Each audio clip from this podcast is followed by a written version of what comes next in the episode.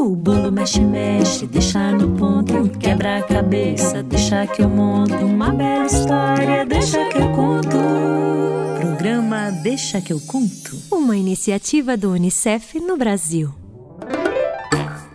Olá, meu nome é Kiara Terra, eu sou contadora de histórias, escritora e tô aqui para convidar todo mundo para brincar comigo. Chama sua mãe, seu pai, sua avó, seu avô, até o cachorro é bem-vindo. Agora, se você tiver com saudades de alguém que tá em outra casa, aí a gente brinca e depois você conta tudinho pra pessoa. Quem sabe ela não ouve o programa do lado de lá da casa dela.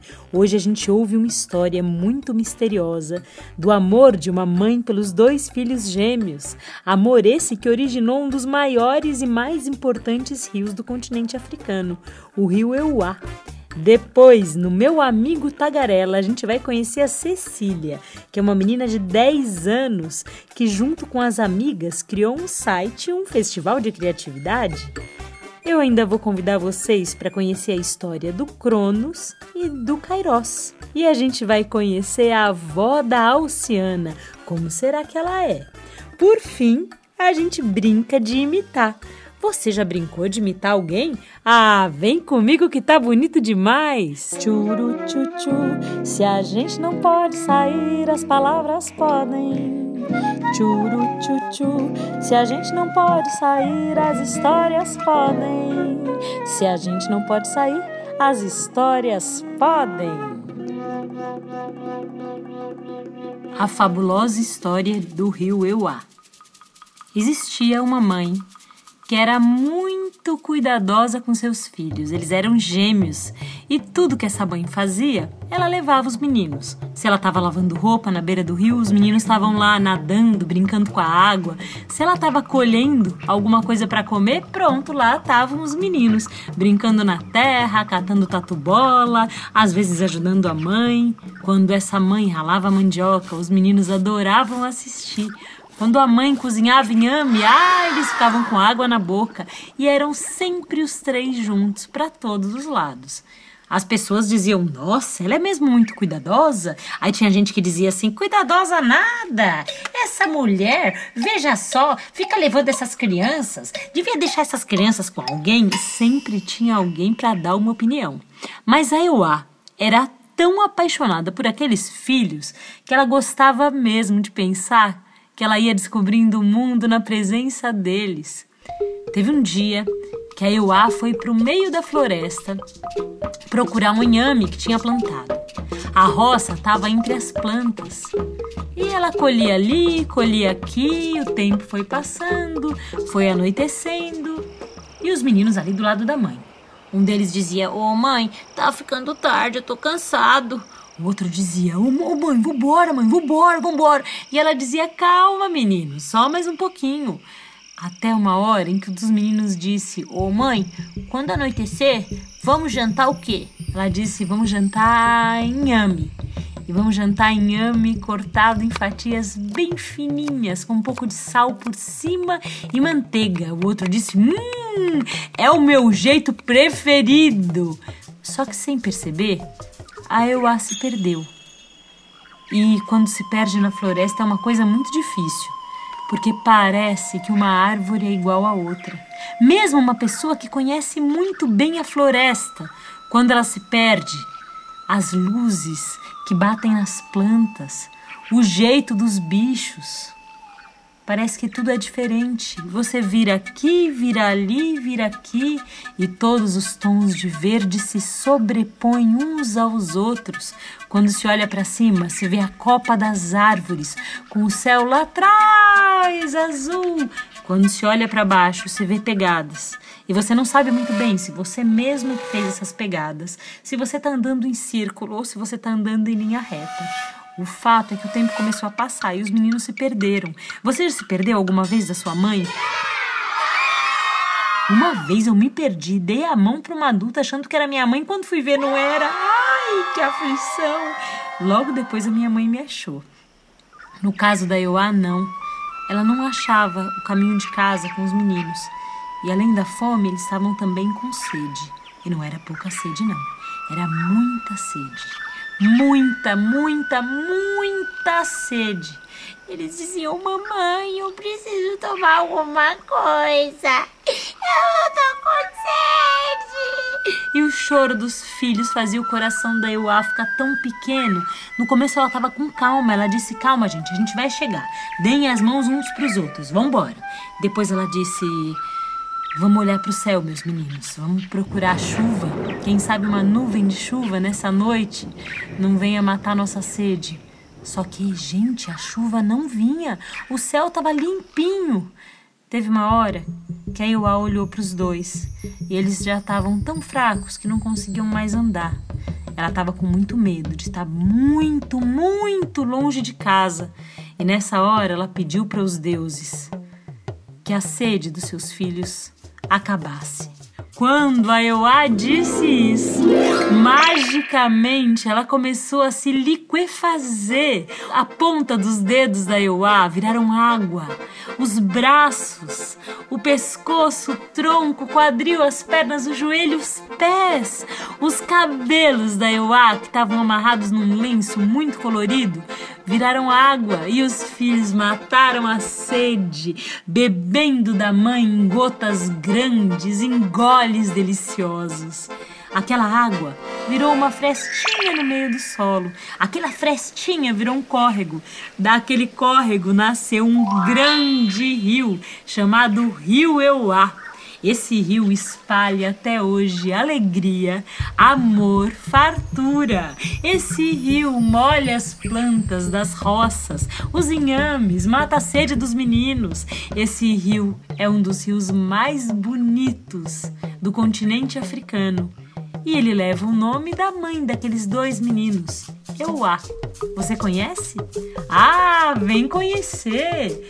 Como será que chamam esses meninos? Será que eles têm outras histórias? Ah, eu acho que isso já é outra história. Vamos ouvir o que vem por aí? Meu amigo Tagarela.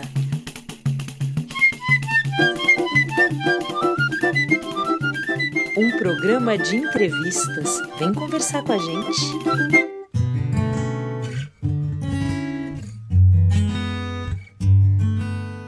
Hoje quem vem conversar com a gente no meu amigo Tagarela é uma menina muito especial chamada Cecília Fleischer. Você conhece? A Cecília criou um site com as amigas dela e um site cheio de histórias e outras coisas muito incríveis. A Cecília também teve uma ideia para que as crianças dividissem um pouquinho da criatividade delas umas com as outras e inventou um festival da criatividade. Mas eu não vou falar mais não. Deixa a Cecília se apresentar e falar com vocês. Oi, oi. Eu sou a Cecília. Tenho 10 anos e sou sardenta. eu moro em Brasília. O que eu mais gosto de fazer é ler. Adoro histórias. Inclusive, gosto de escrever minhas próprias histórias. A Cecília contou pra gente o que, que ela tem feito nesses dias de quarentena. Há quantos dias será que ela está em casa? Será que a Cecília tem aula através do computador? O que, que será que ela faz com o pai e com a mãe dela? Conta aí, Cecília. Eu acho que estou em quarentena há mais ou menos 100 dias.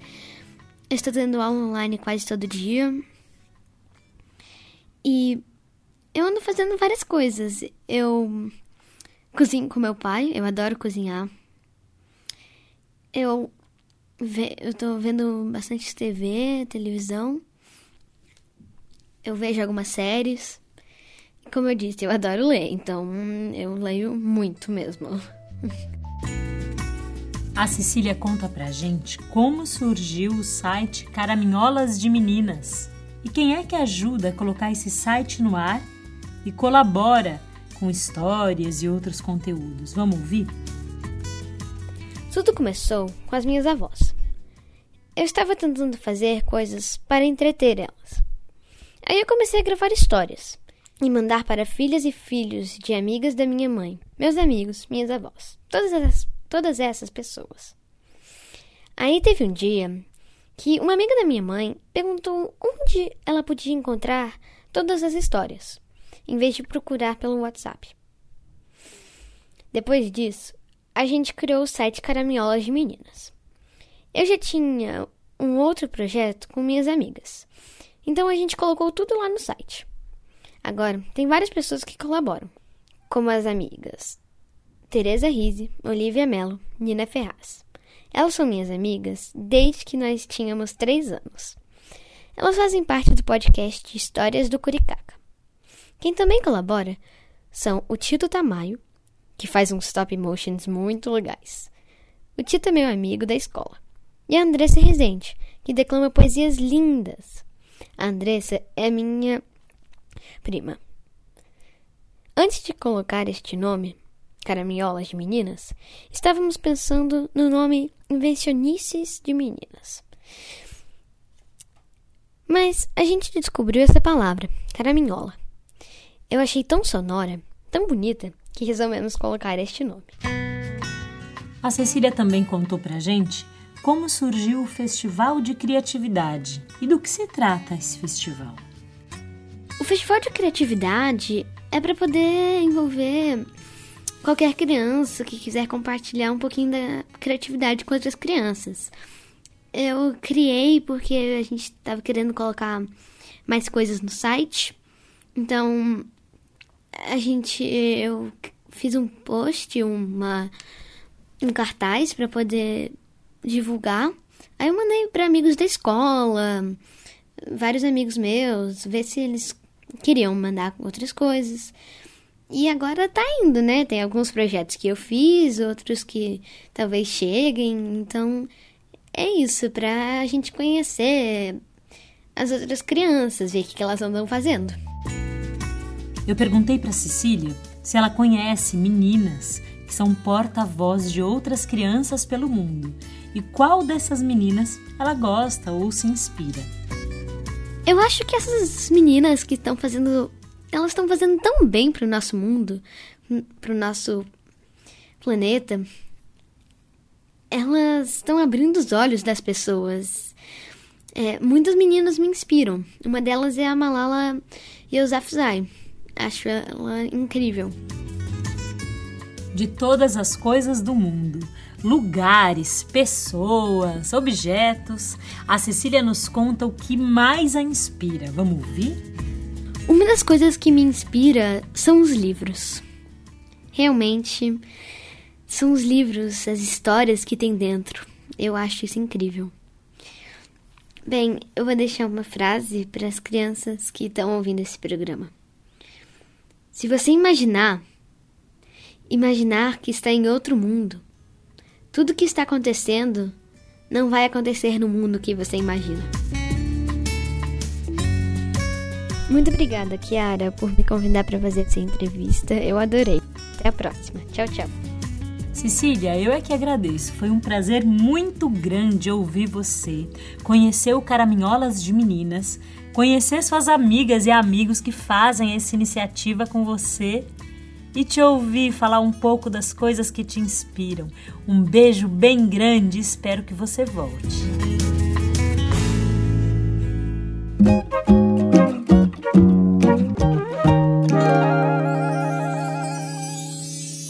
O tempo é uma coisa engraçada. Não, não tô dizendo o tempo lá de fora, o frio, o calor, o vento, a chuva, não. Eu tô dizendo o tempo que passa. Você já percebeu que às vezes o que é chato demora para acabar e o que tá tão gostoso parece que passa num piscar de olhos em um segundo? É que o tempo, na verdade, não é um só. O tempo são dois tempos diferentes. O primeiro deles é o Cronos. O Cronos, lá na Grécia, é o deus do tempo, um deus cheio de grandeza e é um deus que mede o tempo por horas, por segundos, por minutos, o tempo do Cronos é um tempo que a gente não pode mandar nele. É um tempo que não adianta dizer que quer fazer só depois. É aquele tempo que a mãe da gente diz: não, tem que ser agora. O tempo do Cronos é o tempo de dormir cedo, o tempo do Cronos é o tempo de fazer lição, o tempo do Cronos é o tempo certinho do bolo assar no forno. Se deixar mais, ele estraga. Agora, Além do tempo de Cronos, há um tempo mágico, um tempo da sorte, um tempo imprevisível, um tempo da surpresa, onde tudo pode acontecer. O nome desse tempo? Ah, é o tempo de Kairos. No tempo de Kairos se dança, se sonha. No tempo de Kairos cabe um abraço que parece um ano inteiro. No tempo de Kairos cabe uma saudade apertada e comprida, lembrada numa fração de segundos, como se fosse um filme inteirinho que passa na sua cabeça. O tempo de Kairos é um tempo mágico, é um tempo sagrado. O tempo de Kairos olha para as pessoas que estão perto de você, se sente amado e muito feliz em estar aqui e estar vivo.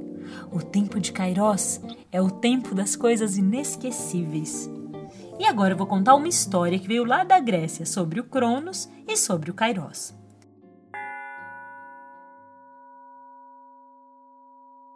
Dizem que o grande e poderoso deus do tempo, Cronos, casou-se com a sua irmã, Reia. Ah, não se assusta. Era assim mesmo, gente. Lá na Grécia, os deuses casavam uns com os outros. E eles tiveram vários filhos: Hades, Poseidon, Hera, Deméter, Hestia e Zeus. Só que o Cronos ouviu falar de uma profecia que dizia que um dos seus filhos poderia derrotá-lo e tomar seu lugar. Ah, muito assustado, ele resolveu fazer uma coisa. Eu não sei se ele fez por medo, por aflição ou por superstição mesmo.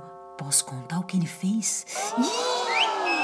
Ele engoliu todos os filhos, um por um. Foi mandando pra boca e da boca pro bucho, engolindo, engolindo, engolindo. Ai, só sobrou um o mais esperto, o mais rápido de todos, Zeus. Zeus escapou e resolveu fazer uma poção mágica e entregar para o pai. Só que quando o pai bebeu essa poção mágica sem saber muito bem o que era, deu um ziriguidum na barriga dele que ele vomitou todos os irmãos dos Zeus. Hades, Poseidon, Hera, Deméter e Hestia. E Zeus, que salvou os irmãos, ficou tão poderoso que ganhou a chance de se tornar um deus.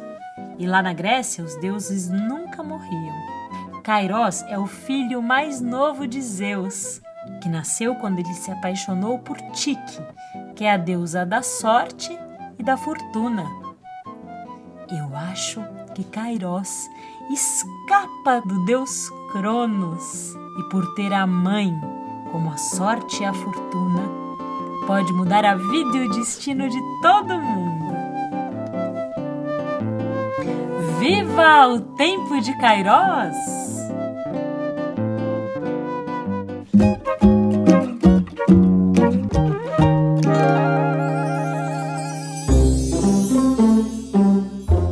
Oi, pessoal. Eu sou Alciana Paulino e falo da cidade de São Paulo. Eu fui convidada para falar para vocês sobre uma das pessoas que eu mais amo no mundo todo, a minha avó. Então, se a voz embargar em algum momento, não se preocupem, é a emoção falando junto comigo. Então, eu vou contar como ela é, para vocês conseguirem imaginar. Ela é uma senhora beirando os 80 anos, bem formosa, baixa, branca, de cabelos curtos e também brancos. E ela tem um olho de cada cor, um azul e o outro verde mas ela usa óculos grandes, então pouco se percebe a diferença entre um olho e o outro. Ela também tem filhos e netos de diferentes cores e formas, e ai de quem disser que existe algo errado com isso. Eu sou negra, por exemplo. Eu acho muito fofo é, quando ela fica assistindo TV e fazendo crochê ao mesmo tempo. Ela conversa com a TV. Se é um noticiário, é criticando os políticos. Se é uma novela, é dando dicas pra mocinha. Ou dando bronca. Porque às vezes minha avó acha que elas são boazinhas demais ou bobas demais. Eu herdei a mesma mania, eu não vou negar. Só o crochê que eu realmente não sou boa. Ela sempre teve o dom com as palavras. Com elas, ela cria música e fica cantarolando essas músicas, fazendo as coisas pela casa. Ela sempre gostou de contar histórias pra gente e quando precisa, ela usa as palavras para se defender.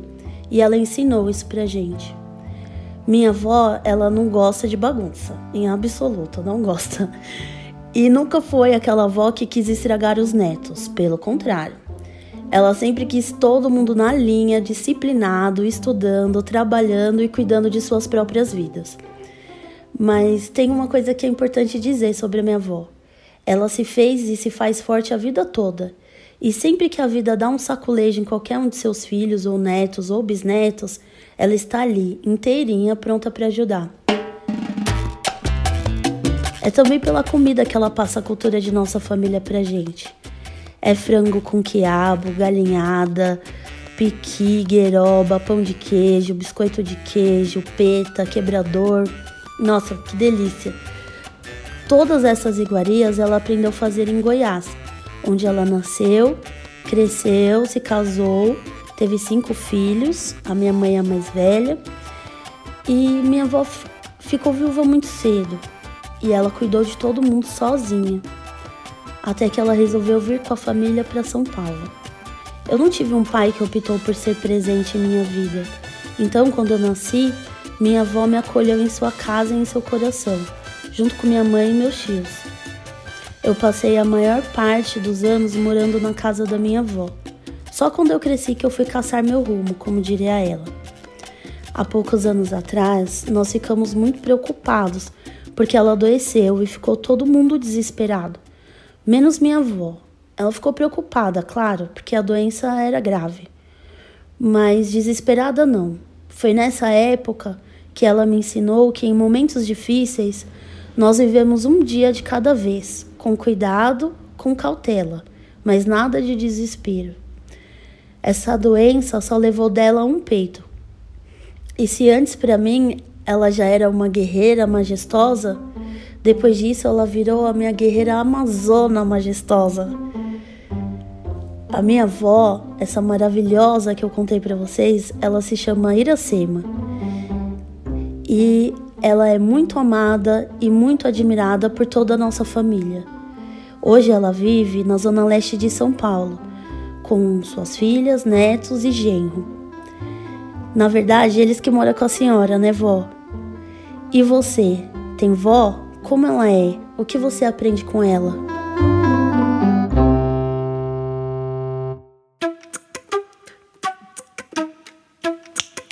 Si, u, xi,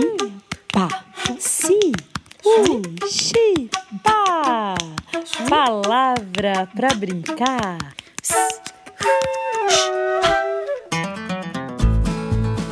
Um dia eu acordei engraçada. Ah, isso mesmo. Acordei tão engraçada que parecia que meu corpo sabia imitar todas as pessoas do mundo. Nesse dia eu comecei a olhar todo mundo como se eu estivesse vendo através de um óculos mágico e percebi que minha mãe andava de um jeito engraçado. Ela tinha um jeito engraçado de colocar a mão na cintura e de colocar o pé na batata da perna. Você sabia que você tem uma batata da perna? Sim, depois do calcanhar, ah, antes do joelho, naquela parte gordinha atrás da perna. Aquilo é chamado batata da perna, pois minha mãe colocava o pé na batata da perna e ficava assim, conversando com a mão na cintura, pois eu percebi que podia fazer igualzinho a ela e virei uma mini minha mãe. Depois eu reparei que a minha avó tem um jeito de falar engraçado. Sim, comecei a imitar minha avó. Ela falava, eu falava. Ela falava, eu falava. Ela falava, eu falava. Ela falava, eu falava. Ela falou, menina, para de me remedar. E eu disse, vó, nunca tinha percebido seu jeito. Por último, foi a vez do meu irmão. E ai, aí deu muita confusão. É que o meu irmão tinha um jeito de fazer as coisas bem devagar e falar: "Já vou! Já vou!". E aí eu comecei a imitar tudo que ele fazia. Quando ele dizia: "Já vou!", eu dizia lá atrás como se fosse um eco: "Já vou!". E vocês sabem quem aprendeu a falar assim também? O papagaio do vizinho da casa da frente, pois aquilo virou uma grande confusão. Eu dizia, já vou! Meu irmão dizia, já vou! E o papagaio dizia, já vou! Você já brincou de imitar alguém? Que tal fazer essa brincadeira hoje? Peça ajuda dos adultos. Será que um adulto sabe imitar o outro? Eu acho que sim, porque desde pequenininho a gente olha pro pai, pra mãe, pra avó da gente, aprendendo a ser parecido com quem a gente ama. Eu aposto que você sabe fazer igualzinho. Vamos tentar?